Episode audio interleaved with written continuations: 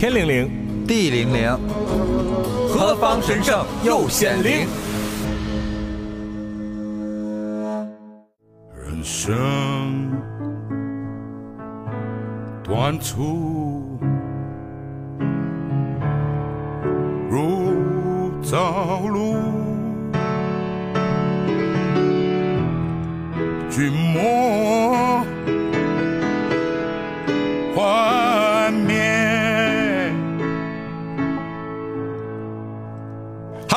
好，我是夏荷。我是小辉。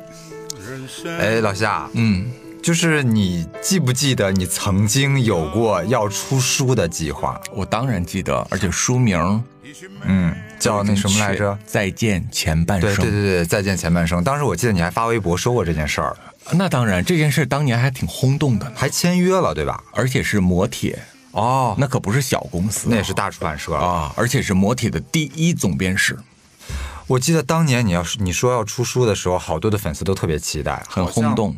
好像有一些老粉直到今天还在问，而且书还出不出我签约那天，宋丹丹还转发了，啊？真的吗？嗯，哇，那真的是轰动一时。很多人祝福、恭喜、期待。但是这么多年啊，很多粉丝都在问说，这个书到底还出不出？如果不出，是为什么？你有跟粉丝解释过吗？解释过，但是你解释的时候，可能就在这一个瞬间，嗯，但是知道这件事儿的人未必都看了这一个瞬间，所以很多人对这件事情呢还是一头雾水，并且是充满遗憾。我要再跟大家重新解释一下啊，嗯，我这本书呢是二零一一年十一月份签约的，十年前。对，正好十年前签约，签在了中国的磨铁。哦，也是当时中国最大的出版机构。你要知道，在那个年代，纸媒的力量还很强大。对啊那么这磨铁下面巨星云集，对，是很有权威性的一个全是一些大作家，然后也是中国当时数一数二的这种出版集团。嗯然后呢，而且来编审我这本书的人。是当时在磨铁第一编辑室的郑中立女士，哦，等于说磨铁分为好多个编辑室，嗯那么一般的第一编辑室呢，都是负责当时比较头部的书的企划的。那等于说当时你要出这本书的话，你的硬件的这个条件是特别充足的。是当时别人不敢想象的。嗯，我当时是收了预支款的，就是我书没写，先收钱。还能这样？在我之前的时候，嗯，我的那个当时的男朋友出了一本书，哦，水平一般，但是卖的非常好。我知道，封面还是我画的呢。啊，对对对，你有参与那个创作。然后呢，找我出书的人一直都很多。嗯，那时候呢，又是我人气啊、流量最高的时候因。为大家都觉得你特别适合出书，是的你又能写，你又愿意表达，你文笔又好，你故事又多。是的。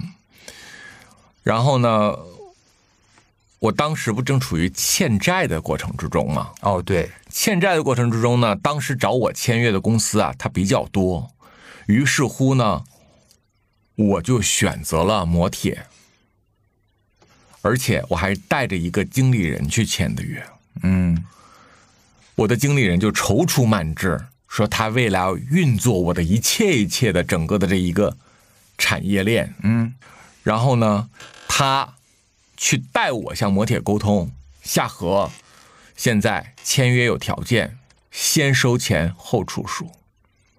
对方就说，先收钱，那我看一下夏荷的稿子。我当时的经纪人叫张大宇，那大宇哥就说夏荷没有稿子。嗯 对，大宇哥我也认识。那对方公司觉得说无稿子先领钱，我们公司没有过这种先例，就没没确实没见过这样的。对。那么对方呢，就觉得说，哎呀，真的很想签他，因为他是网上罕见的一个能写大长文，而且极会讲故事，并且充满了话题争议的人。嗯他的书是不愁卖的。嗯，最终呢，磨铁决定给就给，先预支三十万定金，一个字儿没有啊！就是你，你只是要出书，我签你，你连稿儿都没有，张嘴就十年前拿三十万来当定金，那人家真的诚意满满了。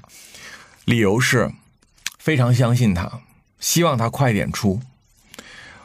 摩铁当时的附带条件是能不能签三年三本书，啊，这很正常，也正常。一年一本嘛，按说工作量也不大。对，一年一本算很正常了，总不能两三年一本吧？对呀，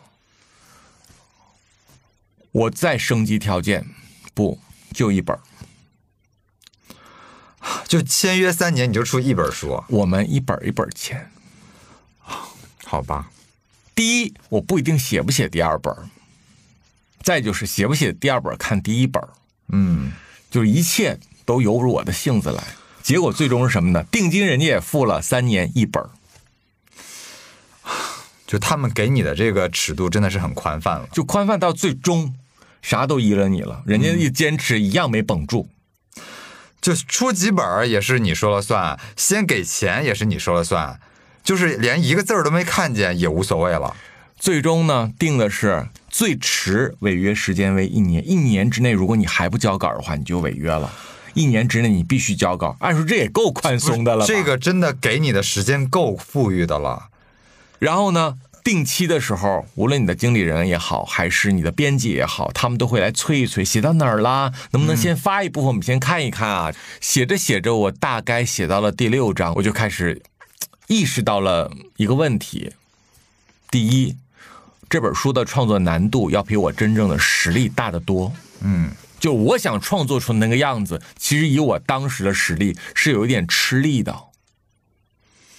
这个是在创作当中你我才发现发现的。我一开始觉得我无所不能，嗯，我觉得说我甚至可以就是提笔进名著。啊，就是咱们客观的讲啊你当年也稍微有点年少轻狂了。对我很不是轻狂，嗯，是重狂，重狂 对，对，就基本上接近于就快癫痫了 年少重癫痫，可以。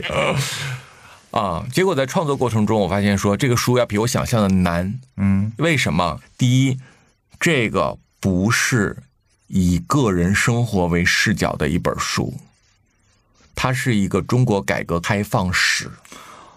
哦，所以，当磨铁的老板们知道我要写这样一本书的时候，也都倒抽了一口凉气。因为一开始所有的高层们认为我会写什么爱情小说，嗯。尤其是腐类的爱情小说，嗯。所以他们觉得说他写一本腐的爱情小说，哇，那就得是炸款爆卖，卖到断货，肯定是大爆款了，就超级大爆款，再加上你当年的人气，那就是就坐等着收钱好了，嗯那就是钱，我觉得对方应该那么痛快的答应你所有的要求，其实也是看中了这一点。为什么他要签三本呢？他就想说，第一本你想写个你要写的，嗯如果第一本不像你想象的成绩那么好，哎，二本三本你就写写爱情，嗯，你对吧？你写爱情手到擒来赚大钱，咱大家都快乐。那肯定大卖啊对毋庸置疑。他就说了，就是你如果要写男男爱情小说，就闭眼睛就是几十万册卖出去啊，是，就咱们就等于写的就是每一张啊那都是人民币，嗯结果我就不，我要写用我的眼睛看过的中国改革开放四十年这样一个大历史。这个小说从一开始列大纲的时候，小辉列到了人物啊，嗯，出场人物一百四十人。妈呀，你知道，因为你没有做过这件事情，你的勾勒虽然很宏大，写着写着你乱了。小慧，你要知道，你给一百四十个主人公取遍名字，那是多大一工程？是，就还没写故事呢，还没写人物介绍呢，光起名字得这得起一段时间。你首先要列各种宗族的图谱，嗯谁跟谁是什么姻亲，从辈分排起。那还有人物关系族谱，谁跟谁是恋爱关系，谁跟谁同事关系，谁跟谁竞争关系，明白？说实话，就是这种人物关系特别复杂的小说，就是观众去阅读或者去看影视作品的时候，都容易弄乱、记错，那当然就更别说你这个创作者了。是的。结果在创作到第六章的时候，我就觉得说，其实真的没有我想象那么容易。很难，我的妈呀，你知道吗？这个人物的命运，他跟他后面的伏笔，那都是要环环相扣的。嗯有的人他只在第二章出现过两页纸，但是他的死可能是在第十八章那块儿去。你以为中间这俩你就可以把它扔下不管了是吗？你怎么走到他的死亡？他什么时候再次出现？这个东西全部要精心的排兵布阵的。而且你还要充满了真挚和饱含的感情。你还要把你的生活跟整个的大的时代背景融合在一起。首先，八零年代初期，中国刚刚开始改革开放，当时的严打，当时中国的农村社会。嗯，因为本书是从葬礼开始写，小辉，你要知道，从葬礼开始，故事发生在一九八六年。我的妈呀！就到那一章的时候，我的总编和当时的大宇哥都说：“你觉得这难吗？”我说：“这太难了，简直！一个葬礼出现好几十人，然后各种表情，你全部要描述，你真的是感觉自己的词汇量并不够用。对，因为你要把每个人的表情，你至少用文字的形式描写生动啊。而且还要加上大量的对白，嗯，一句压一句，一句叠一句，那个时间顺序你还得让读者能读懂他们之间到底是什么关系。是的。所以呢，到第六章的时候，我感觉到有点疲劳，我想说我要沉淀下来，吸收点东西，整理思绪，然后再创作。嗯，可是我当时身在负债之中，我每当想沉心的时候，就静不下来心，小辉，因为你这催命鬼似的催债。懂。你说你这哪有？你想创作就必须心态平静。你必须心无旁骛啊。完，你这么叮叮咚咚，每天都是各种债务，你就没空弄这个。嗯，那于是乎呢，你就把更多的心思放在了挣钱上去，琢磨着怎么还债，怎么挣钱。结果这琢磨着琢磨着，我不就干了电商了吗？啊，我干了电商之后，这一年呐，稿没怎么写完，电商也刚支棱起来，不是开始进账进钱了吗？嗯我就深深意识到这是一个发财的机会。嗯，因为小辉，人生有好几种运，财运也是一种大运。当他来的时候啊，你也不能跟他开玩笑，来了你得可得攥好了。当然了，人一生来不了两次财运，人一生能有一次财运就不错了。，对，多少人一辈子都没有财运。我就忙这头去了。我一忙这头呢，我那个时间啊就到期了。他们也非常的友好，他们说夏荷，如果你只是在精力上不够用的话，我们希望能够再给你一年的时间。但是呢，嗯，你确实要为这本书更加的上心。当时我就提出来了，我说大宇哥，然后所有的老板，我呢认为咱们先呢把合约解了吧。因为啊，我这面电商啊刚支起来，每天呢，你无法想象我有多忙。我每天最初就睡四个小时，因为人少啊，就我和露露再加上另外一个工人三个人。嗯，我说每天呢，我们卖的东西都是几十块钱、几十块钱的，我们的营业额一天好几十万。就光纠错这件事情，我都闭不上眼。我说我真的没有心思写书，而且毕竟是新支的一摊儿，之前也没有这方面经验，刚起来。一切都需要重新学习。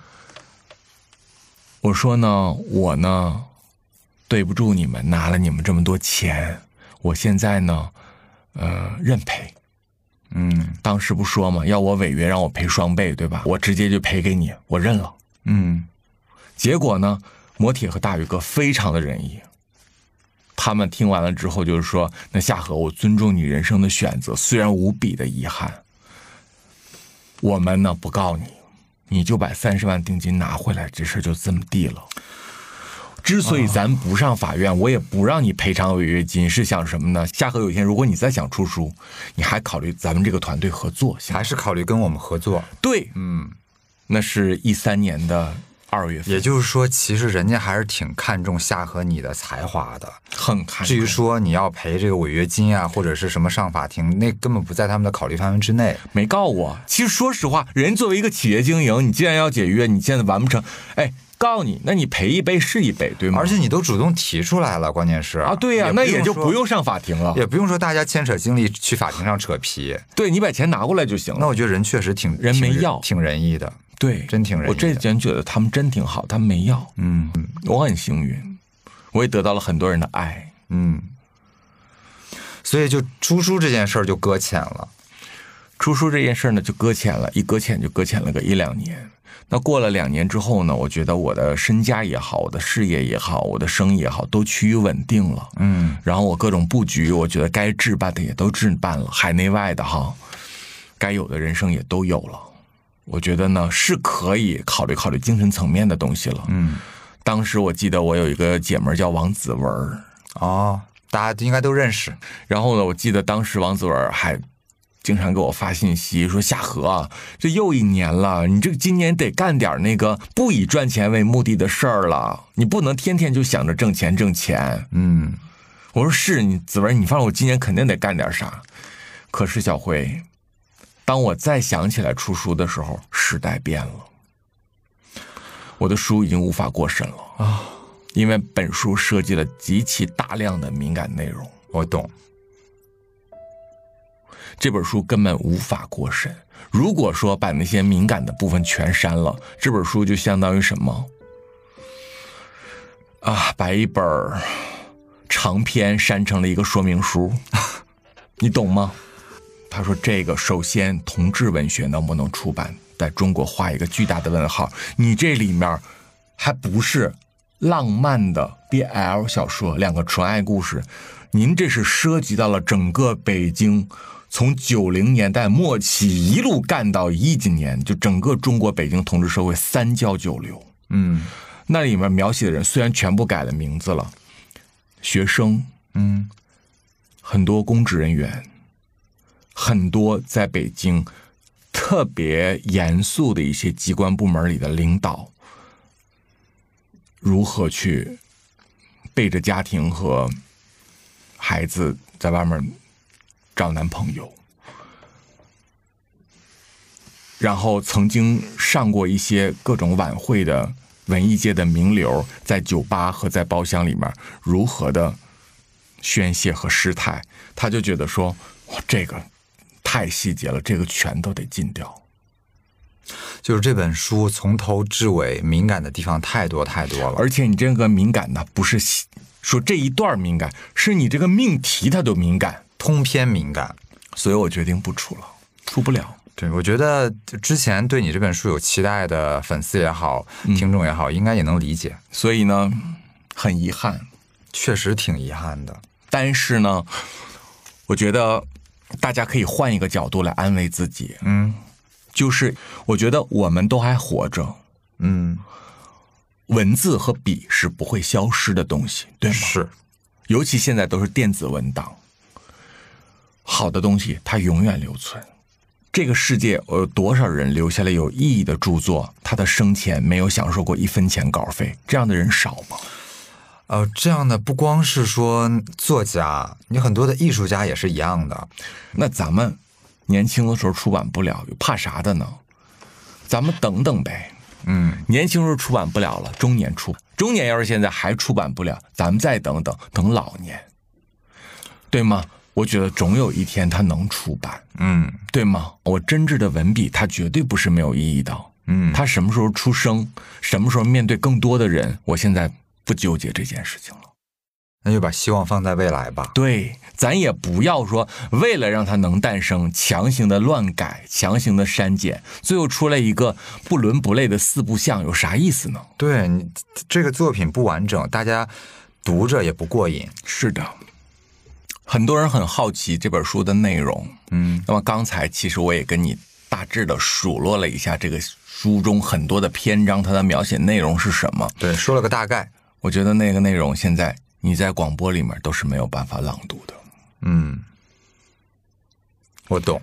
对，我只能说那本书啊，唯一一个我觉得不犯毛病的，反而是它的结尾。是怎样的收尾？它的收尾收在了一个亲人身上。哦，就是你的亲人。对，很多人都以为这本书里一定有很多的爱情，其实这本书的爱情非常少，能占了本书五分之一吧。那这本书里一百多号人，他们大部分都是他们都是中国改革开放四十年来形形色色，在社会不同阶层、不同工作岗位的不同性格的我看见的人。有的人是我的亲人，有的人是我亲人的朋友，哦有的人是我父母的同事，明白。有的人是我自己出外读书目睹的一些形形色色的生命过客。嗯，是他们这些人组在一起，在我的这本书里勾勒出了一个改革开放的图腾。但是这本书里面的主角并不是我，我在里面只是扮演了一双什么眼睛？那你最后这个收尾的亲人，嗯是你的母亲或者父亲类似的吗？也不是，嗯、是我的舅舅，你舅舅对，是我的大舅。那东北人呢，管你年纪最大的那个舅舅叫大舅，哦。管你家年纪最小的那个舅舅叫老舅，哦，明白？明白，嗯。就是大舅就是，呃，你你你舅舅里面最大的这位。我一共就只有两个舅舅。哦，那你就一个大舅一个老舅，对对，我一共也只有两个舅舅，因为我母亲他们娘家呢有四个孩子，嗯。二男二女，哦，嗯，我母亲家呢，我其实在之前的那个关于我的母亲里面有影射过一点点，对吗？嗯。就她呢是一个出自于军人家庭的，是，就出身很好，对，呃，她的父亲是一个军官，嗯。他的母亲是一个儿科医院的领导，但是到底是主任还是副院长，我给忘记了。嗯，因为我不太去打听这些，因为我和我娘家人一生没有见过几次面，就是你知道大概的职业，但是不知道太太细节的东西。那个可能要他们自己的子女才能记得。嗯总之呢，这种家庭在那个年代，五零年代、六零年代，算是非常优质的上层家庭。是，那肯定啊，而且那个年代啊家里就有保姆的，确实是，保姆也不是自己雇的，部队给配的。但是到了六零年代就不给配了，六零年代以前有这个待遇，所以呢，能够配保姆的这种军人家庭，代表这个啊衔儿还不低。明白，啊，官职还并不低，嗯，所以他们家的四姐弟呢，性格我觉得普遍就是偏清高，呃，也能理解，能理解。我觉得很合理，嗯。他们都出生在长春市，嗯，那么我们之前也说过了哈，现在觉得长春就普普通通，但是你不要忘了，在共和国刚刚成立没多久的时候，长春可是大城市。那当然，那时候重点发展东三省啊，对呀、东三省是重工业基地，是在整个的历史长河之中呢，我母亲和她的弟弟，也就是我的大舅，哦，你大舅是比你母亲小的，小个两三岁的样子。哦。嗯，他们俩呢是有经历过上山下乡的，哦，他们俩就都被下乡了。等于说他们俩是这四个孩子里面年纪最大的，对，哦另外还有一个弟弟妹妹，那个弟弟妹妹年纪小，就没有赶上那个上山下乡，明白？就继续读书。你妈妈是老大，我妈妈是老大，哦对她和她的大弟弟，也就是我的大舅，他们俩就上山下乡了。嗯，那整个这个社会运动结束了之后呢，就流行那个什么，重新高考。在恢复高考之后呢，我的大舅嗯，就参加了高考。啊，怎么讲？在刚恢复高考那个七零年代的末期，其实有这样勇气去尝试的人还是少数的。是，毕竟在那个时代当中嘛，小辉，你承不承认，在七零年代末期和八零年代初期，大学生这三个字在中国是不是个稀罕物？相当稀罕。就是你知道那会儿就是，呃，十里八乡的都很难出一个大学生，就是咱们这个地方，有人家孩子谁谁家考上大学了，那真是光宗耀祖了，就是祖坟上冒青烟了。那真的叫祖坟上冒青烟了。于是乎，我大舅他就去温习功课，参加了这个恢复的高考。你猜他考上了什么学校？肯定是东北的吧？他考上了哈工大，电子工程。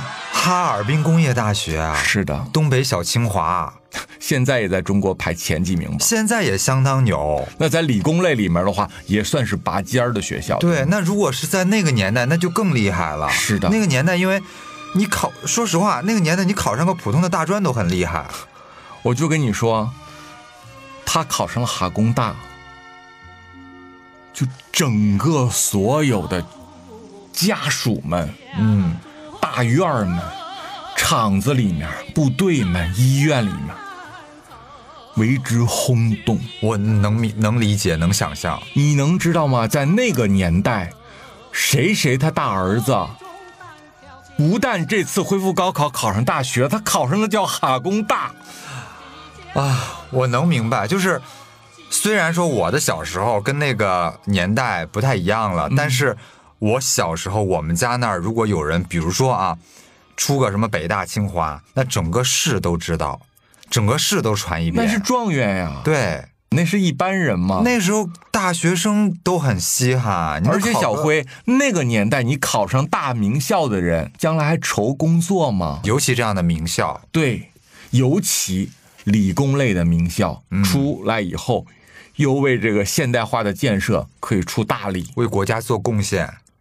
它还不像说文类的学校，嗯你出来以后，可能你就是做一个文字编辑，或者是一个文字工作者。嗯，那哈工大电子工程那毕业的人，那你知道国家有多少工厂？那就是从你入学那开始就盯上你了。对啊，那就是国家有用的科研人员啊，，对呀、工程师啊之类的。是的。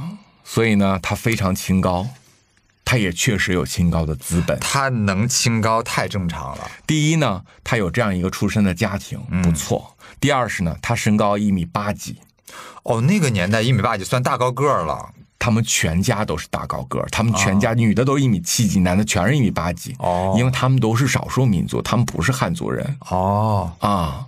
再加上人家少数民族有各种优惠政策，啊是对吗？是人家本身就接受的津贴照顾就多一些是，因为国家对少数民族比较有优待。啊。对对对对对，所以人家毕了业之后，直接就留在了哈尔滨，被分配在了一个哈尔滨当时中国非常龙头的大型的重工业企业里面。嗯八十年代嗯，任工程师，这也很正常。他哈工大毕业的高材生，那太正常了。然后任工程师就给分了房子。嗯，哎，你知道一个二十几岁毕业的大学生，干了没几年，单位就分房子。哎，小辉，这你敢想吗？在那个年代，人确实可以称之为叫什么天之骄子。是因为我母亲回忆起的话，就觉得说他这个大弟弟啊，那简直在，我跟你说，父母都得让三分。嗯那个时候呢，中国社会没有商品房这个概念，啊，对，那我们都会利用现有的房屋资源来给单位里不同阶级的人分房。嗯他呢就被分了一个什么？我们哈尔滨当时有非常多的外国建筑，啊他就被分到了一个日式老建筑里面去。哦，我小的时候去他家呀，怎么那么洋气呀，小辉？就跟你看到其他的地方都不一样。其他地方吧，就都是单位干那种，像火柴盒似的，四四方方，一单元、啊二单元、三单元，这一个楼可能就五层、六层，走楼梯。他家是灰头土脸的那种。他家是在整个的道里区，嗯，道里区的某一个什么像花园一般的大街上，两排都是俄式建筑和日式建筑的那种洋房，然后我就觉得真时髦哎能！想象出来。哎，呦，怎么跑这儿住来了？因为这儿的房子都是历史遗迹。嗯，你说我买那个年代没有商品房，而且你这历史遗迹也不卖给你啊，对你买不了。对吧？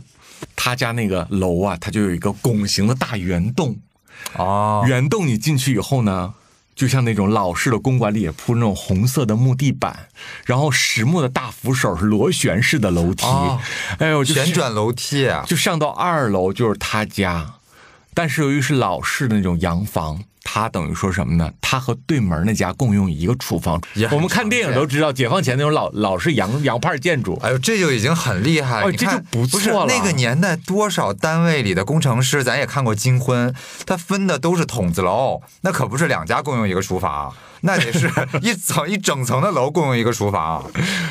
对，然后呢，他又娶了一个典型的哈尔滨姑娘做妻子。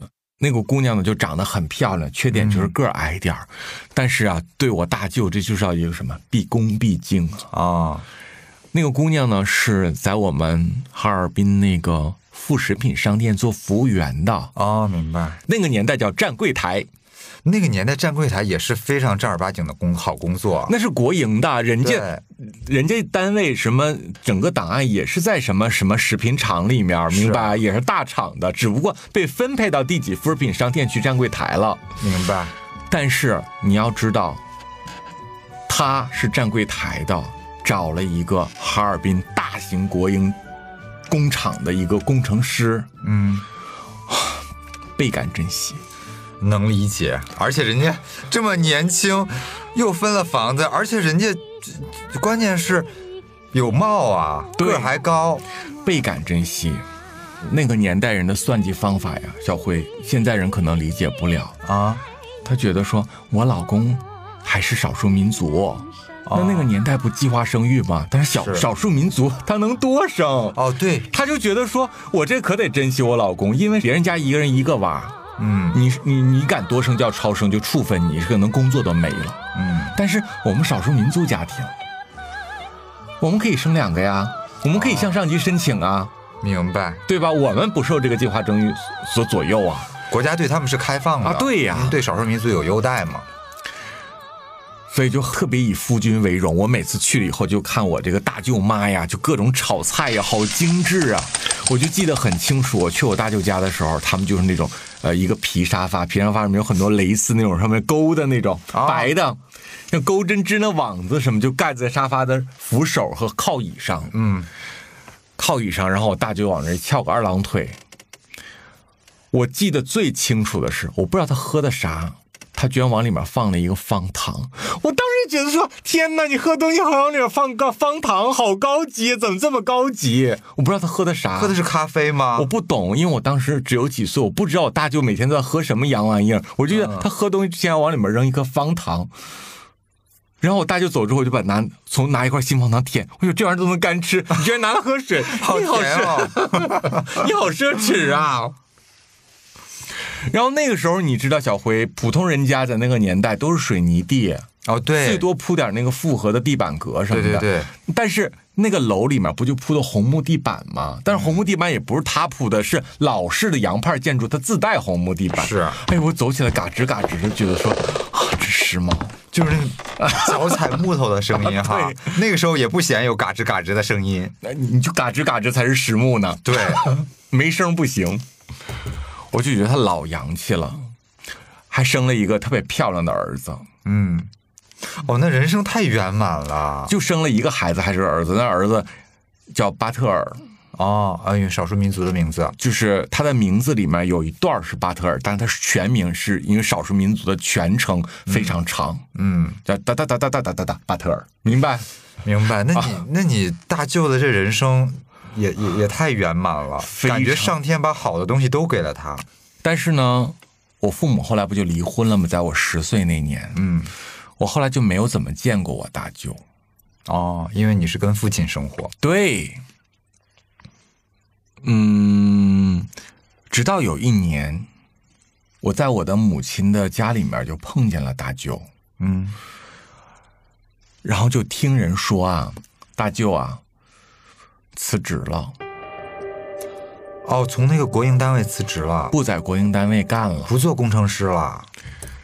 然后大家就在那块议论纷纷呐、就觉得说，哎，你大哥干嘛去了？那工作多好啊，多体面呐、将来就得升成总工程师。你说实话，就是像他这个学历，你在这样的国营单位待着，你把资历混出来，一定是前途不可限量的。是的，一定前途不可限量的，因为那个年代有这种学历的人真的很少。凤毛麟角。是，然后大家就在那议论，这时候我那舅妈就凑过来了。我那舅妈，大家管她叫小丽，她叫什么什么丽。哦，明白。他说：“小丽呀、说，哎呀，他咋下来了呢？怎么不能离开呀？他这个学历，他这能力，将来那都得当官啊，这都是当领导的料啊！你将来你不提拔他，提拔谁呀？这你看现在啊，这还不到三十呢，就当上工程师了。三十五以前，万一当上总工程师呢？对啊，那总工师再往上以后，我跟你说，调到部里面去，那都有可能。”那就是当大官的料，反正一般老娘们儿他们也不懂啊，半懂不懂的就说这些。但是我说着人说的也都是实在话，是，就是，即便没有他们说的那么夸张，但肯定未来的日子也是往往正向、往好里发展的。是的，结果呢？那既然已经成定局了，我舅妈就说：“哎呀，反正他爱干啥干啥吧，他这脾气，你说他要认准的事儿，谁能拉得住啊不是你这大舅，他怎么着？他辞职是是是干嘛？这是是为什么辞职啊？？”九零年代初期，嗯，中国流行了一股浪潮，叫做下海。哦，是是是，当时吧，确实中国很多沿海城市啊就富起来了，中国很多地方城市离开国营单位的人做买卖的也都挣着钱了。哦，这是事实，这倒是你不能否认。而那个年代呀、他做买卖的门槛很低，是，你只需要有一个“勇”字，你就能闯天下。嗯，大买卖有大买卖的做，小买卖有小买卖的做。说实话，摆地摊儿的那个年代挣的比上班当领导还多。是，因为那个时候刚刚开放嘛，一切都是欣欣向荣的。我就这么跟你说，那时候很多人年轻人就去了广东了，嗯，是做买卖，是打工，还是干一些不知道啥事儿，反正就可流行去那边了。那去那面之后，很多朋友回来以后确实发财了，你也不知道他们干啥发财，总之人倒腾点什么都能发财。是，那个年代，我就跟你说，你就把香蕉倒腾几车皮卖到哈尔滨，你几十万就到手了，是，那个时候就是做买卖特别简单粗暴，就特别简单粗暴。我就左手倒右手，我从南方进点货到北方卖一卖，然后我赚个中中间商赚差价，我就能赚点钱。那那我爹他们不都是这种人吗？啊就动不动上河南河北跑一圈去，说，哎，人家那边现在要盖什么什么动工，缺木材，那咱东北木材资源丰富啊，因为咱东北就是木头多嘛，全是山林，对，咱们这只要把这个给它运到那边去，一车皮一卸，十万八万到手。那你说九十年代谁能抵住这个诱惑呀是？十万九九十年代十万八万真的是大钱儿。对呀、于是乎呢，有很多朋友成功了之后呢，就怂恿我大舅。我我想也是，你大舅肯定是有人撺掇的。哎呦，就怂恿他，就是哥，我跟你说，这这国营工厂都不行了，将来你在这耗着，将来也都得是解散了嗯，啊，这不行。你别看你是个工程师啊，这可不是过去了。你工程师一月挣多少钱？二三百是吧？我们一个月上万，能比吗？你这太悬殊了。哎，请问听了这话之后，你觉得你说大家也都算年轻，谁能不动心的？三十岁，家里有老婆有孩子的，而且关键是你大舅还是个心气儿很高的人，他就觉得说他也回去跟我那个大舅妈呀就吵架。我大舅妈就是图稳嘛，女的说：“哎，咱可不能乱动啊，稳稳当当的呗。哎，对我也，咱家也不要求你挣大钱，我觉得有这些就不错了，对吗？大舅就觉得说，哎呀，你个老娘们儿，你就别跟人插嘴，你懂什么呀？你你这过两年万一工厂都解散了呢？你就万一有什么下岗大潮一来的话，这工厂有什么用啊？工程师又能怎么样啊？而且他就不服哪个劲儿的呢？哎，你说那老宋，那老宋小学都没读完，啊，哎，那老宋小学没读完，现在一个月能挣二十万，你信吗？嗯，哎，最近新买个车，丰田大吉普，你有吗？我特别能理解你大舅这种心态，就从小到大都是天之骄子，就是要啥有啥，要要什么有什么，而且在他的心里，他比这些人是聪明的，一定的。他都瞧不起这些人，因为这些人老家全是农村的，他们小学就不念了，最多高哎最高学历是什么？读到初中不念了。我是哈工大毕业的，结果他们一个月挣好几万，我一月等三百块钱死工资。结果就之前我瞧不上的这些人，现在一个个的跑我面前来耀武扬威啊哎，这个也赚大钱了，那个也赚大钱了，这个呃呃开好车，那个下饭店，我却还是拿着这个两三百的死工资。就领他去了几次夜总会，哦请他消费。那个时候你知道，在九零年代初期，夜总会、歌舞厅这种东西在中国如雨后春笋一般的崛起。是，哎呀，我大舅就被这帮人宴请几次。那帮人呢也会说啊，就是给大家介绍介绍，这可是我们哈尔滨的大人才啊，什么什么总工程师，那什么什么那地位相当显赫。完这面也是什么什么总，你看这夜总会都都是他开的，一投资上百万呢，你们都应该认识认识。嗯，好家伙，带他出去玩了几回之后，他心里就长了草，就痒痒了。就觉得说有啥用啊？你看看人家吃一顿饭多少钱，你吭哧吭哧攒一年两三千，对吗？嗯，人一顿饭花了，我觉得这也正常，一般人确实会琢磨琢磨。你说就会觉得，哎呦，你说我哪儿也不差，我哪儿哪儿还比他们强，我现在吭哧吭哧一年攒的钱，人家也就一顿饭的饭钱，嗯，这对比太悬殊了，这肯定有心理落差。于是乎啊，他隔年这不就出来了吗？嗯，出来以后啊，自己就在我们哈尔滨开了个夜总会。哦，也是开了夜总会是的，跟朋友合伙啊、就开了个夜总会，然后呢，按照自己的品味装修的，据说装修花的比别人家钱都多。他就觉得说，我要干这事就得比你们像个样你们弄得土霍霍的，对吗？也没上过学，也没懂过审美，我要装就得精装，我得翻翻什么？他不是工程师，他不是有各种进口资料吗？啊，我得翻翻书，咱们得照着人家外国这种成熟的图片装，你不能搞那土和活的，呃摆几个拉花，弄几个彩灯啊，你就夜总会了，你土不土啊？就心气儿高嘛。对，结果就弄了一个夜总会。我记得呀，我好像还去过一次，但是我去的时候，我你去应聘去吗？我当时小，我是下午去的，哦我不能在人家上班营业时候去，我是下午去的时候参观了一下。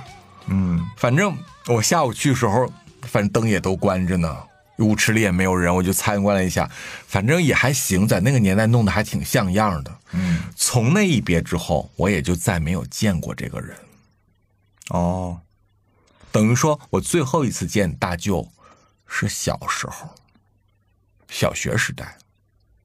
从此之后，我娘也离了婚了，我跟娘家人也没有任何的音讯方式，我亲娘我都找不着人了，更何况我的这些舅啊姨呀，那更不知道哪儿来哪儿去了，对吗？在这个中间的过程之中，我已经从当年的一个小学生，后来就已经在了北京了。那就等于说你在这个过程是跟你姥姥家那边的这些亲属都没有联系。从来就没有见过面，哦，音讯全无。因为我跟我姥姥家所有的人联系的唯一纽带就是我母亲啊，嗯，我母亲都消失十来年了，我上哪儿跟我娘家人有联系去啊？也是。那也就是你来北京的前期，你这个大舅他都在你的生活中完全是消失的状态。直到二零零六年，二零零六年，你想从九十年代初期到二零零六年，哇，那十几年十几年的时间，十几年的时间过去了。当时我是二零零七年认识的你，那零六年的时候也正是我也没我我也是就是一个玩咖嘛，啊。我就是一个刚毕了业然后不找工作的一个社会青年，对，就也也很年轻，当时，收入的来源就靠跟我爹要，以及收我那点房租。嗯，那你这跟你爹要这这不算收入，这就要生活费好吗？对，零六年的时候，在那个秋天，我就收到了一个电话，嗯，谁打来的？不知道啊，我就没接到。过了一会儿之后，他又打过来，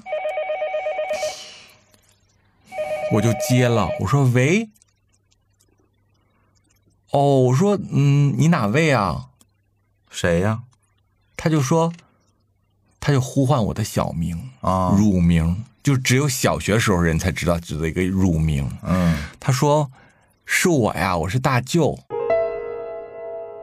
我当时就一愣，哦。十几年了，小辉，一个小学生，这面已经是一个社会都毕了业没工作的青年，这中间差的有点大。就是在你人生中已经消失十几年的一个亲属，突然来一通电话，他说是大舅，我说啊，我说大舅，你怎么会有我的电话的？对啊，他说。哦，我我是让你老姨打给你父亲那边的亲属，然后要到的。我说哦，我说大舅，你你现在怎么样啊？他说我来北京了，你有空吃饭吗？我就想说啊哦，你大舅可能是不是觉得来北京了，就怎么着，那也是亲属外啊，甥对对对对，我想说我我就不知道他从哪个讯息知道我在北京呢，然后呢，他就来了。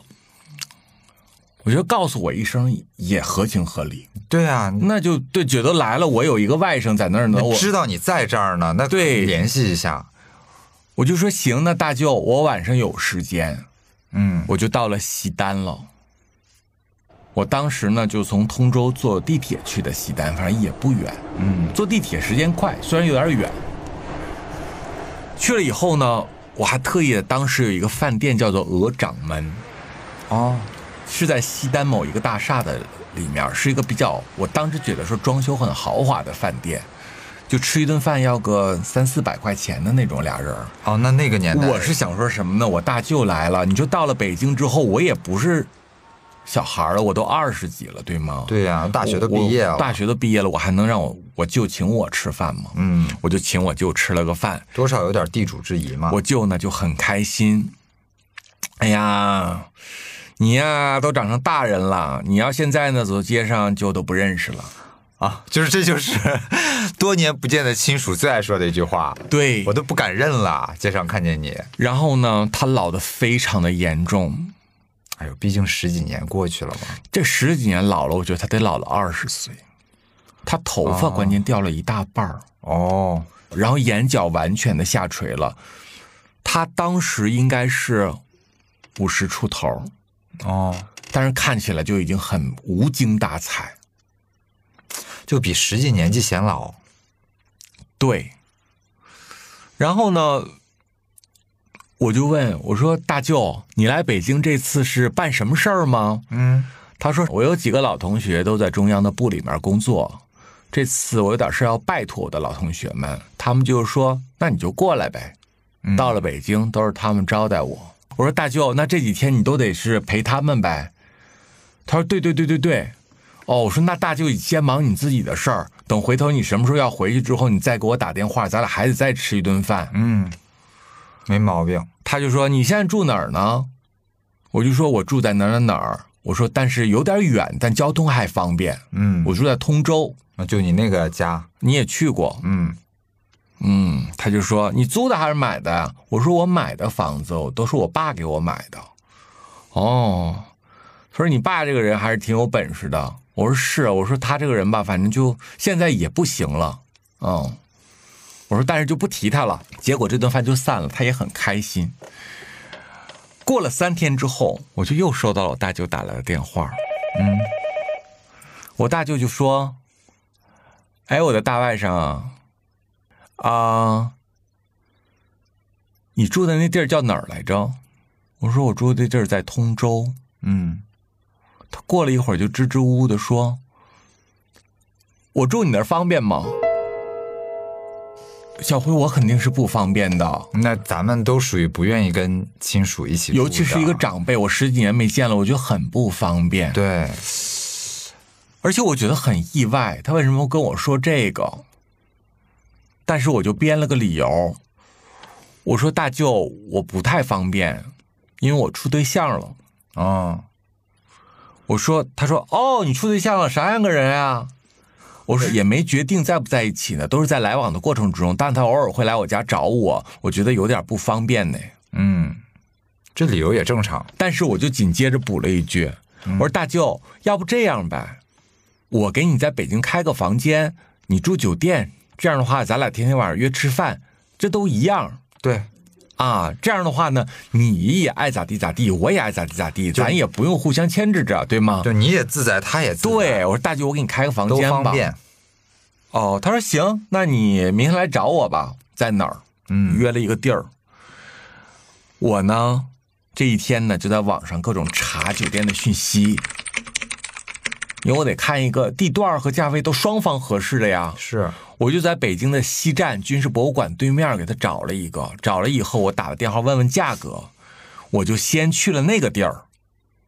我去了以后呢，我想说，我跟对方聊一聊，我先看看，别再委屈了我大舅，他一个挺矫情的人，对吗？啊那个房间呢，就是像现在的这种快捷酒店一样，哦，明白。但零六年嘛，那时候没有快捷酒店这个东西，反正就只能找那么一个有点像的东西。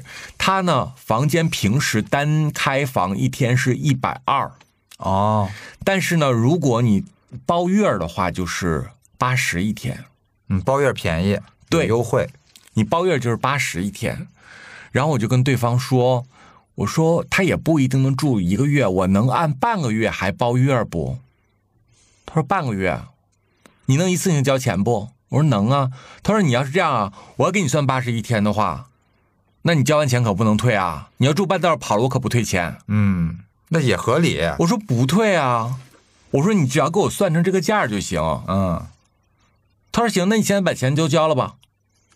我说对，一会儿我亲戚住，我说你跟我亲戚就甭收钱了啊，不提钱的事儿，你就让他正常像顾客一样服务就行了。嗯，后来我就把我大舅带到那儿去了，带到那儿去以后，大舅就说：“哎呀，你现在孩子终于长大了，大舅也能占着你点便宜了。”嗯，然后我就问他：“我说大舅，你不说吗？呃，你这两天都要去找你那些过去毕业的老同学，你不说你老同学都在北京部里面上班了吗？”他说：“对，我见了几个，然后他们让我先等等信儿。嗯，我也没问他，我说等什么信儿啊？我想说，那可能是你们有啥大事儿吧？他这些老同学应该就是哈工大的这些高材生的。就是他老同学，不然他也没人家电话啊。嗯，他说他们让我等信儿。哦，我说，所以你接下来在北京还要住一段时间，就是等他们消息。他说对。好，那我就走了。我觉得大人的事儿我也不懂，我也别乱打听，也也不用多问。两天之后，我收到一通电话，是那个酒店的前台小姐打给我的。咋了？你大舅咋了？哎，先生你好，我是什么什么酒店的前台。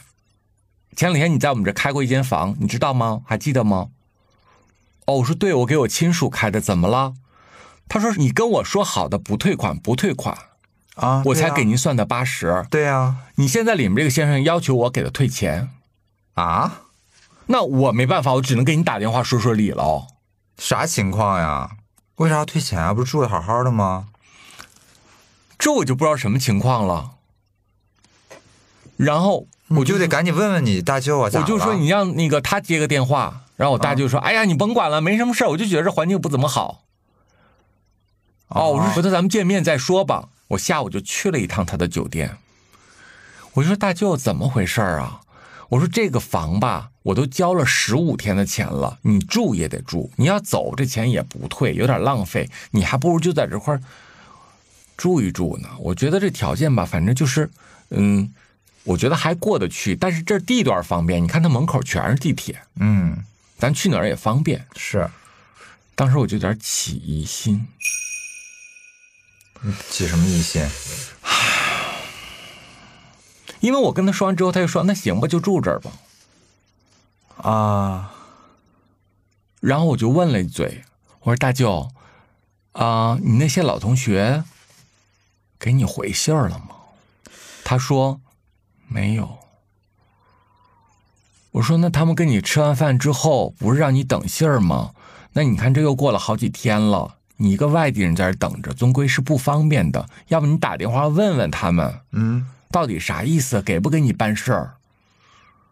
我大舅就说：“我打了。”他们就说忙给我挂了，再打就不接了。这听着不太对劲儿啊，对，啥情况？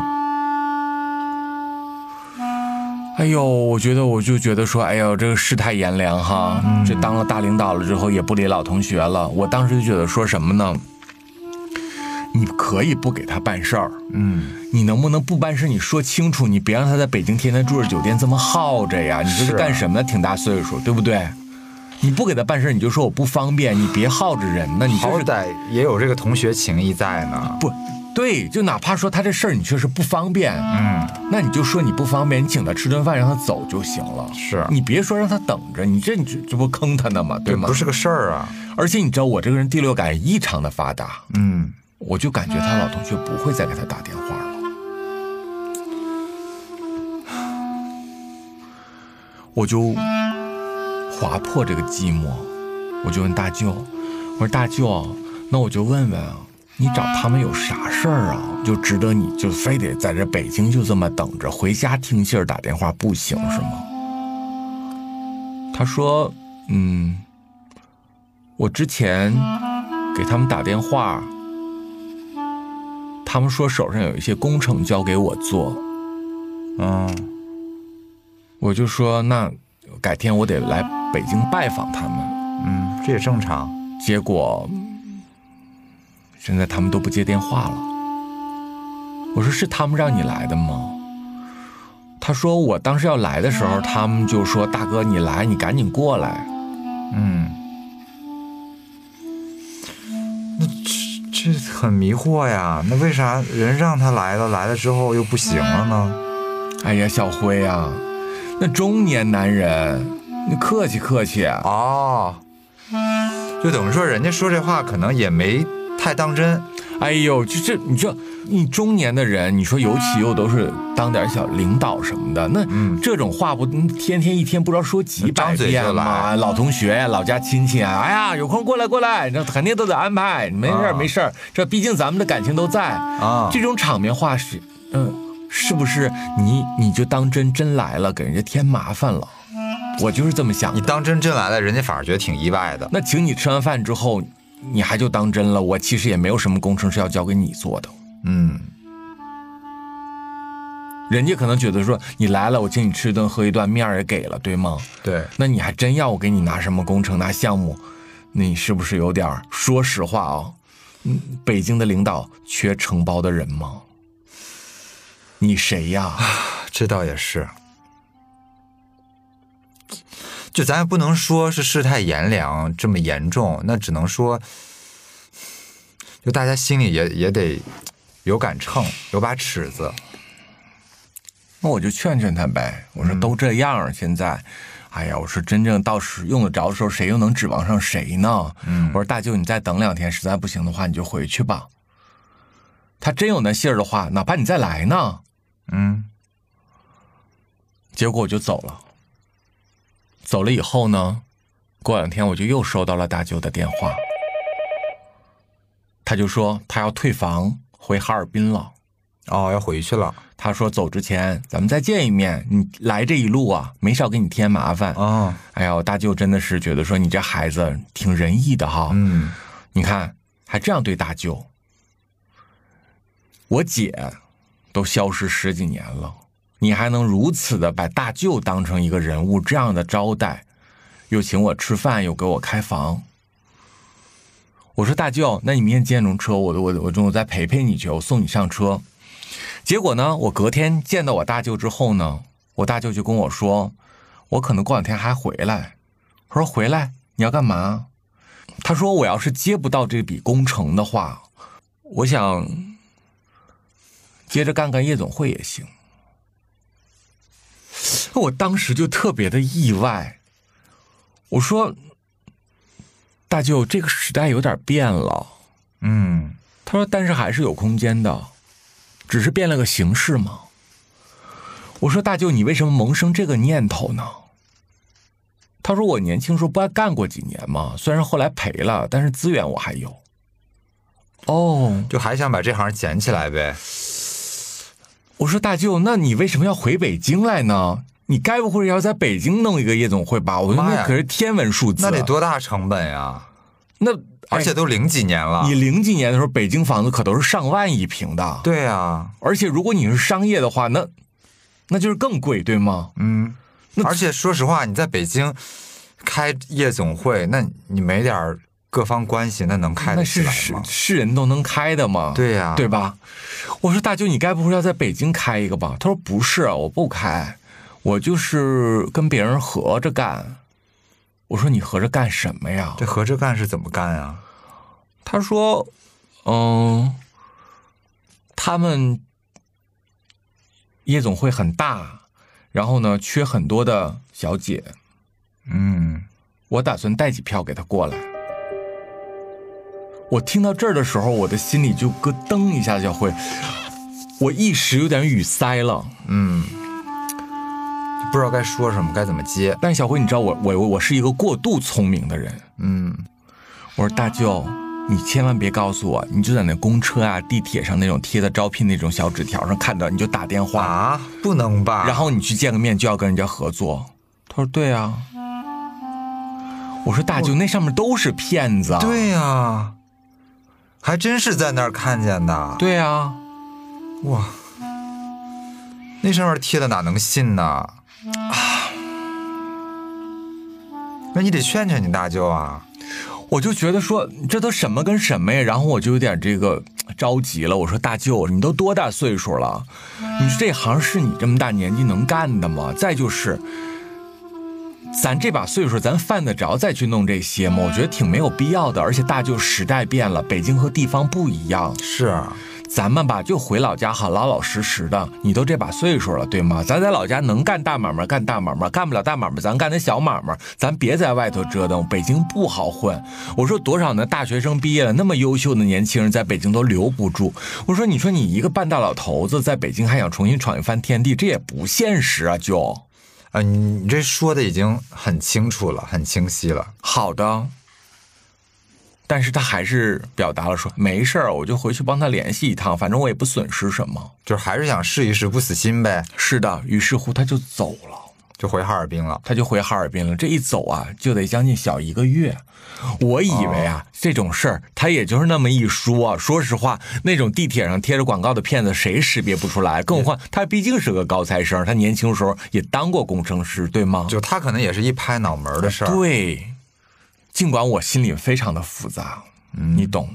我明白。我觉得这背后有很多很多的事情，但是你说你也不能，但是呢，长辈的事儿呢，我别乱打听。对你也不能完全去。我是想说，他这次回去啊，也就不会再回来了啊。他就那么一说，结果过了一个多月，他又回来了，又回来了。又回来了。回来他就跟我说：“大外甥，能出来一趟吗就再吃吃饭呗，？”对，见个面儿。我说大舅，那得过两天，我这两天特别忙，没时间。嗯，我说你咋又回来了呢？他说：“嗯，找工作啊。”我说大舅，您您不是说要回东北带一票姑娘过来，继续在夜总会上驰骋吗？他说：“嗨，那公司是一骗子。啊，他终于也是看明白了。”对我说：“我就说那都是骗子，以后千万不要相信那些东西。”对呀、他说：“嗯，啊，你那现在有钱吗？不是啥意思啊？是你大舅跟你借钱？他是借钱也找错对象了吧？你也是个刚大学毕业还没工作的年轻人啊。我还花我爹钱呢。对呀、你你还啃老呢。我说大舅多少钱啊？那我也不能不接这茬儿啊。嗯，他说五千你有吗？我说大舅五千我没有。我说嗯，两千我这倒有。他说你先借给舅呗，下个月还给你。哦，哦，我说好，那你把银行卡号给我。过一会儿他就发了一个短信，把银行卡号给我了，我就去 ATM 上给他转。嗯反正那个时候呢，小额转账 ATM 就能，下趟楼也不远。嗯，我转完了之后，我就觉得这一切有点不太对劲。是，我觉得这一切不太对劲。嗯，怎么突然跑你这儿来借钱了？这有点匪夷所思了。过两天之后，他又给我打一电话，那个我这边有点麻烦，你还得给我拿点钱。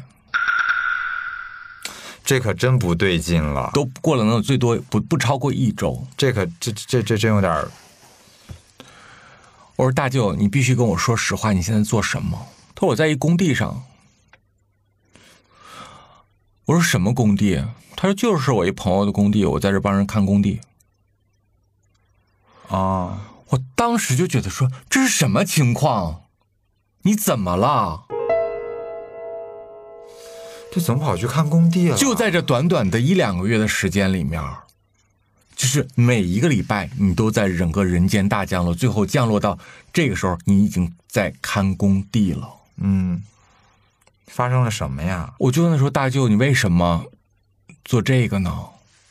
他说：“你别问那么多了，因为呢，我刚来，开工资呢还得一个月以后，你先给我拿点吃饭钱。”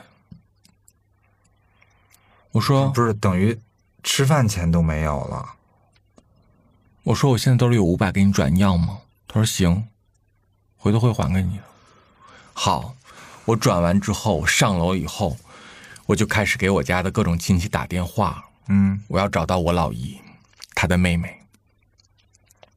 虽然我从小到大都没有见过我老姨了啊，就也是十几年没见了，但是我觉得我老姨这个人呢特别靠谱。嗯她呢是一个公务员，然后呢，在我小的时候印象里面，我觉得老姨是个特别完美、特别温柔的一个人。啊，她不像你妈跟你大舅那么有个性。他是一个没有什么个性的，他就是任何一个人都可以把他骂一顿，然后他就抹两滴眼泪，就觉得说啊继续该干嘛干嘛。哦然后就比如说他小的时候就是那种，比如说家长分苹果，四个孩子每个人一个苹果。那我大舅和我老舅这两个男孩子，咔咔咔咔咔三口两口吃完，吃完以后，我老姨还在那摸那苹果呢，拿纸给它包起来，说啊，我等正月十五再吃。我大舅上去咔嚓就一口，然后到嘴里咔嚓一咬就半个，正月十五吃，先给我吃吧。然后啊，我的苹果妈，他把我苹果抢走了。他就是这种，明白？啊，然后呢，比如说家里分糖，嗯一个孩子几颗糖，哎，他就拿着手绢把那手绢包上糖，嗯，我留着初一过年时候再吃。然后结果初一把手绢打开以后，一颗糖都没有，都被我老舅拿走了。看嘛？我的糖又没有了，明白就是？从小挨欺负的对人。对对对对对对对，所以我就觉得他是一个非常好的人，我要找到他，因为他一定知道这个事情的密码。嗯，我就打电话打打打，我就找到了一个亲属，远房的。他说呢，我跟你老姨好多年没联系，我不知道他手机号，但我知道他家里座机电话，因为那个东西一直不换号。嗯，我说行，你给我，我晚上打，晚上他下他下班不就得回家吗？他一公务员，他能上哪儿去？我打电话，我说老姨是我，他说哎呀，多少年没见了。我说我就跟他寒暄了几分钟之后，我说老姨，我有一个事情非常严肃，我必须问问你。我说老姨，大舅怎么了？我老姨就说他去找你了。我说是的。我说这一切的现象太奇怪了，老姨，你有义务告诉我到底发生什么了。就是你把你大舅来北京跟你一起的这些事情全告诉你老姨了。是的，嗯，我老姨就说：“孩子，谢谢你，你要是方便呢，你就帮帮你大舅，他正在逃难。怎么了？发生什么了？我说逃难怎么个逃难啊？老姨就说这话说起来就太长了。总之他在跑路之中，他是有家也不敢回，而且家也早没了。我说那我大舅妈呢？他说两年前已经离婚了。哦，我说那孩子呢？他说孩子判给你大舅妈了，孩子现在还在念书。我说老姨，我说那他要真让摊什么大事儿了，那你们也不帮帮他吗？我老姨就跟我说，你就别提了，我能帮的都帮了。嗯，我不但呀把我和你姨父存的七万块钱存款都给他了，我和你姨父还跟朋友借了五万块钱，替他做的担保。但是呢，他也还不上。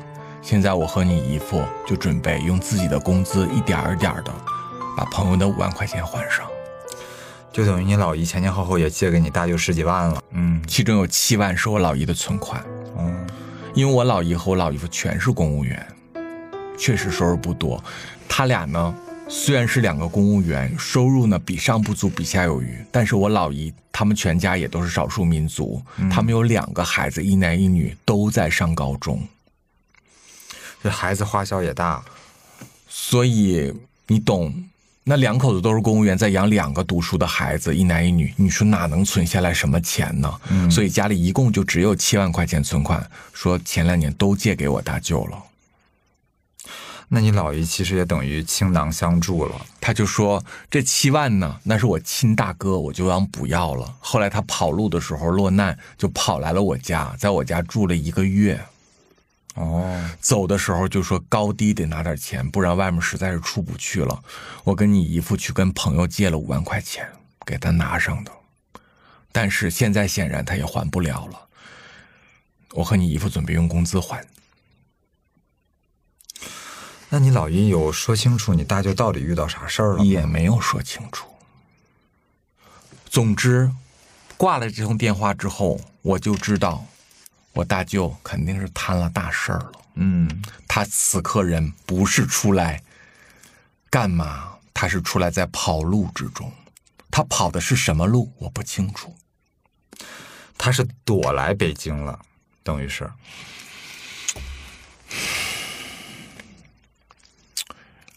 又过了几天，嗯，他就又给我打了一个电话，你大舅对吧？嗯理由还是一样的，有钱吗？给我点儿。哎呀，我当时就说话有一点不客气了。我说大舅，你为什么总跟我一个人要呢？他说：“哦，因为我在北京也不认识谁啊。”我说大舅，我知道你肯定是遇到难处了，但是你遇到难处之后，你为什么会选择来北京这么一个不应该来的地方呢？我说大舅，我就坦白跟你说，我知道你现在在落难，但是我觉得你落难的话，你应该去找一个小的地方，好好的待上一年，哪怕你就开个小卖店，哪怕你在家里面躺着，那生活成本也低。嗯在北京，这多难生存呢？你为什么非得选择来这儿呢？生活成本多高啊！对，然后他就跟我说，第一呢，是我北京有一个朋友，他们承诺了我说会帮帮我的。嗯，第二是我在北京不还认识一个你吗？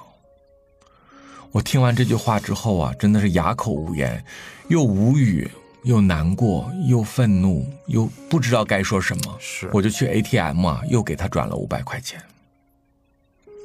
因为坦白讲，小辉，当别人跟你借五十万的时候，他可能是生意周转有问题；当别人跟你借五百块钱的时候，小辉，你知道他怎么了吗？他就是没饭吃了。这倒是。你要不拿的话，你就是不赏人饭吃，你想饿死他是吗？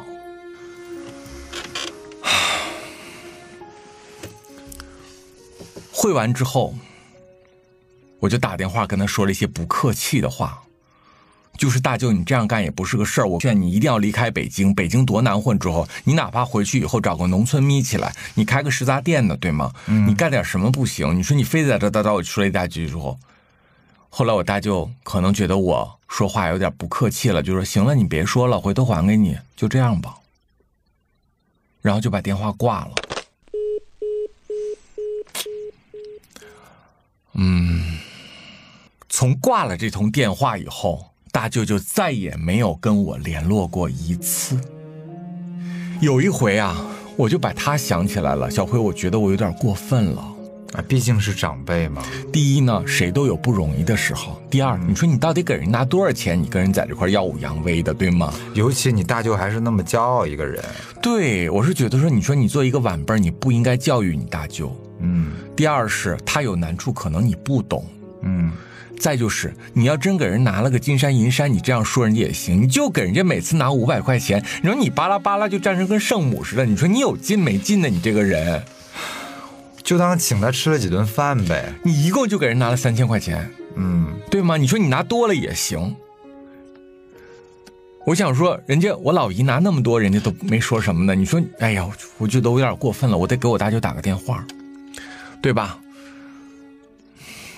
结果嗯手机为空号，换号了，啊？为啥呀？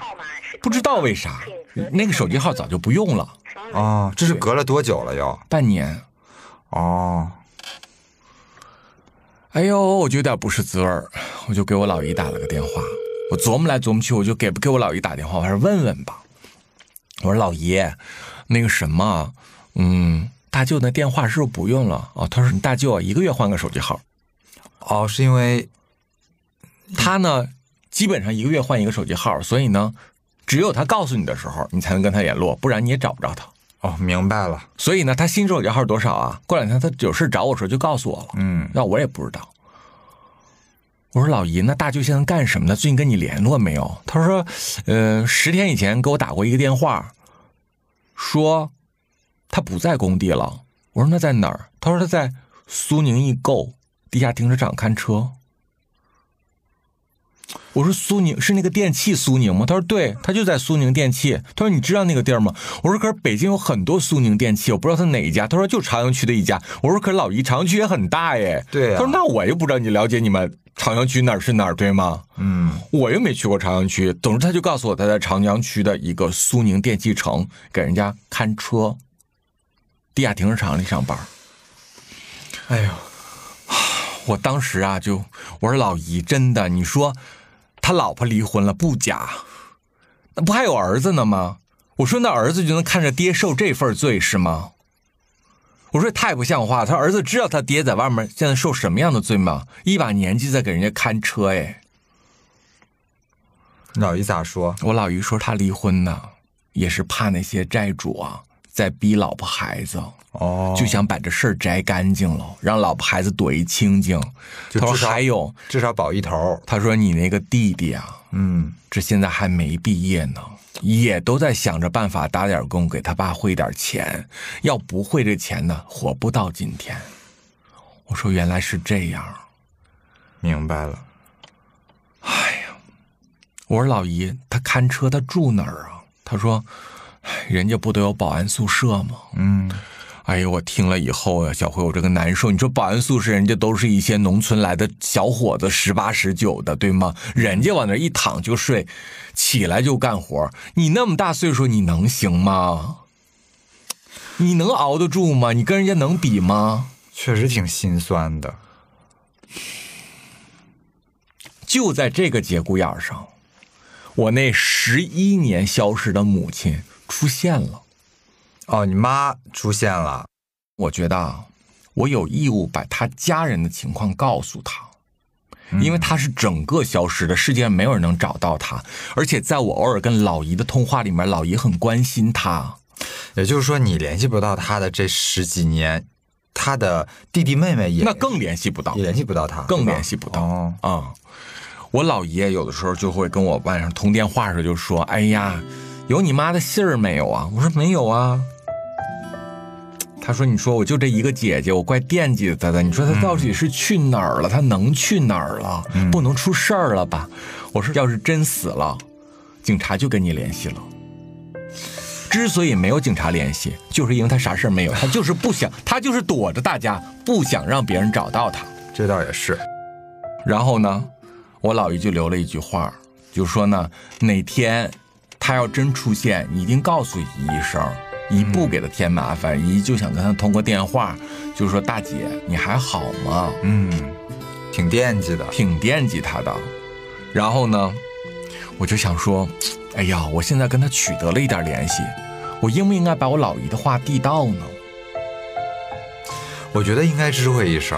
我觉得吧，虽然我不想跟你这个人说话，嗯但是我觉得说，我老姨这么好一个人，我觉得我应该把我老姨的心声告诉你，那毕竟是你亲妹妹，对吗？而且确实也嘱咐过你。于是乎，我就给她打了电话，嗯，我就把我老姨说的这些话复述给她，她就说：“好吧，你把你老姨的电话给我就好了。”我说：“那我可以把你的电话给我老姨吗？”她说：“那你先不要，你把老姨的电话给我，我会给你老姨打电话的。”哦，我就想说，你说你也不是个国际特工，你每天 晚上演这出干什么呀？我就不明白。你说那是个外人，什么是你的情敌也行，那是你亲妹妹，你这是干什么呢？简直！但是嗯，你要求我这么做，我就这么做好了。OK。在说完这番话之后，我又补充了一点，我说我还有一件事告诉你，我大舅此刻在北京，他此刻呢遭遇着什么什么什么，他现在很惨。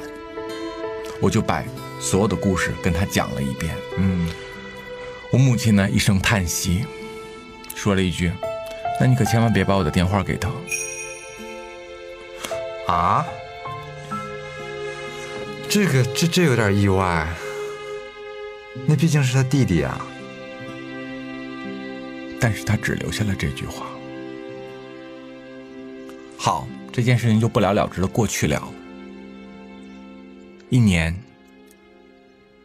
咻过去了，转年儿，我就想说，哎呀，好久没给我老姨打电话了，哈，我也好奇大舅现在干什么呢，我就给我老姨打电话，我说老姨，那个你给我一个快递地址呗。老姨说你要干嘛？我说老姨，我很多朋友都给我买的月饼，这不快八月节了吗？我一个人也吃不了，我给你快递点呗。啊哎呀，他说还很感动啊，谢谢你啊！你看你你真的是啊，你就是这事还能想着你老姨。啊一会儿我给你，我告诉你啊，你拿笔记一下。嗯，在说这个的时候，我就我说老姨，大舅呢？他说啊，那个大舅去世了。啊，哎呦，听听脑袋嗡一下子。我说老姨，你说什么？我说啥时候的事儿啊？对啊，怎么突然就去世了？他说你大舅上个月去世的。因为什么？他说呢，你大舅不是在苏宁给人家看车吗？嗯，看车的时候啊，他可能是日夜颠倒，身体就有点承受不住了。哦，那看车是二十四小时看车，有白班有晚班的。是那年轻人行，那你说这老头子他哪能经得起这昼伏夜出的颠倒呢？嗯，他可能就是身体有点不吃不消了。身体熬垮了。有一天呢，就在这停车场啊，走着走着走着，整个人咣当就晕倒了。那其他人呢，就给他抬到宿舍里面去，发现他已经好像这状况有点堪忧，有点严重。就翻他手机，就给他儿子打了电话，就给接回哈尔滨，直接就送入医院了。嗯，回到哈尔滨医院之后三天，他就心脏就停止了，他就去世了。哎呦，然后，哎呦，我当时特别的震惊。我说：“老姨，你能跟我说，我大舅到底经历了什么吗嗯，？”他说：“你大舅啊，自从九零年代下海以后，做了好多生意，但是吧，人就是做生意真得看命。你大舅就不是个做生意的料，他就是个搞学问的人。他做的生意也就没有一个不赔钱的，每个都赔，每个都赔。哎呀，就是做一个生意就亏一大窟窿，回头呢就得好几年全家帮他还这个债。然后呢，他自己在家里面也是憋屈、抑郁，老得很快。时代变迁，他找这个找那个，发现也都不怎么奏效。于是乎呢，有一天，他就又跟几个老朋友聚在一起了，大家就说呢，去挖煤。哦，那个年代很流行那个煤老板，煤老板是是啊是零零年代啊，好多人因为这个发财了。对，就有一个人说说咱们弄个矿吧，咱挖煤那玩意儿赚钱快，只要能吃得了辛苦就行。咱们就是怎么怎么，你负责什么，我负责什么。我大舅舅说，反正我本钱不多，那我算多少？反正本田部队，也给他算了一股，他占了个百分之十几。哦，小股大头是市里的一个领导，没有领导这事你干不了。是结果啊，这矿啊就发生矿难了。这领导直接撤职判刑，底下的相关责任人全部抓捕逮捕。那得是相当严重的矿难了。对，然后呢，我大舅因为他不牵扯到直接责任，嗯，但是也被判处什么呢？要赔偿那个死者家属多少多少钱。他毕竟也是参与者嘛。而且当时很多投资的钱都是跟别人借的，哦，那跟别人借的钱呢，领导抓起来了，那主要投资人抓起来了，一分钱没出来，结果还出事儿了。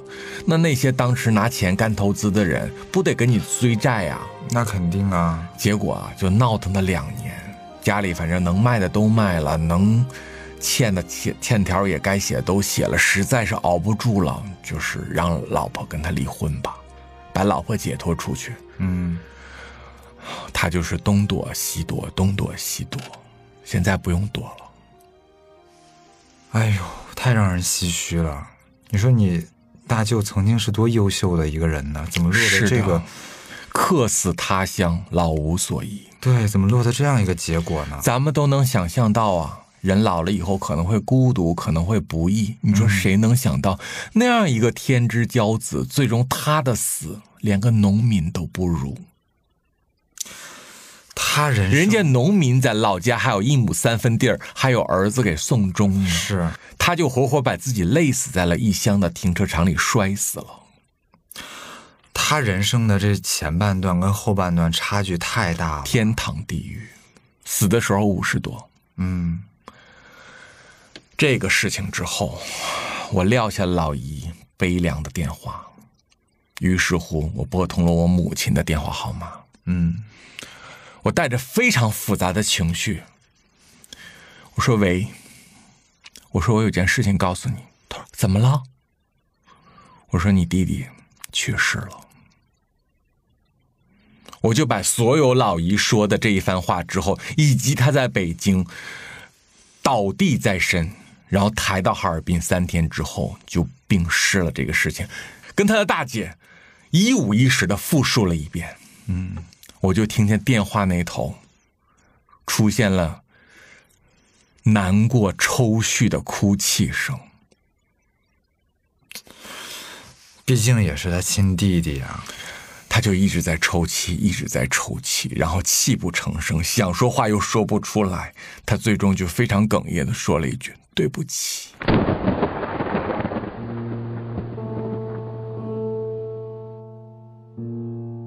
哎呀，对这件事情就就是我对于我十年前曾经预创作的那本书的一个收尾。嗯。嗯。然后讲了一个很轮回也很造物弄人的一个故事。啊，我听完之后，我真的是特别特别唏嘘，因为我之前真的没有听你讲过关于你舅舅的事情，你只跟我说过，比如说父亲、母亲，嗯。这样比较直系的亲属，就是前半生可以可以那样优秀，是的，最后却落得一个这样的下场。是的，命运跟他开的玩笑确实很残忍。我确实理解，命运很无常。有的人呢是先甜后苦，有的人是先苦后甜。谁的一生呢都不是一帆风顺的。是，但是，他这两极对调是否有点太极端了些？落差有点太大了。是的，你哪怕让他平庸致死呢？你哪怕让他死的时候，就是能够躺在一个农村的炕上，旁边有个人呢？你哪怕让他死之前知道自己命不久矣，但是放松放松呢？嗯，别每天提心吊胆的活着。是，哎，所以说啊，万般皆是命，半点不由人。虽然我那本书当初只写到了二十几岁，所以很多人不懂。你还不到三十，为什么写一本书叫做《再见前半生》？那不是跟我自己再见而已，是跟一个时代，跟一群人说一声再见。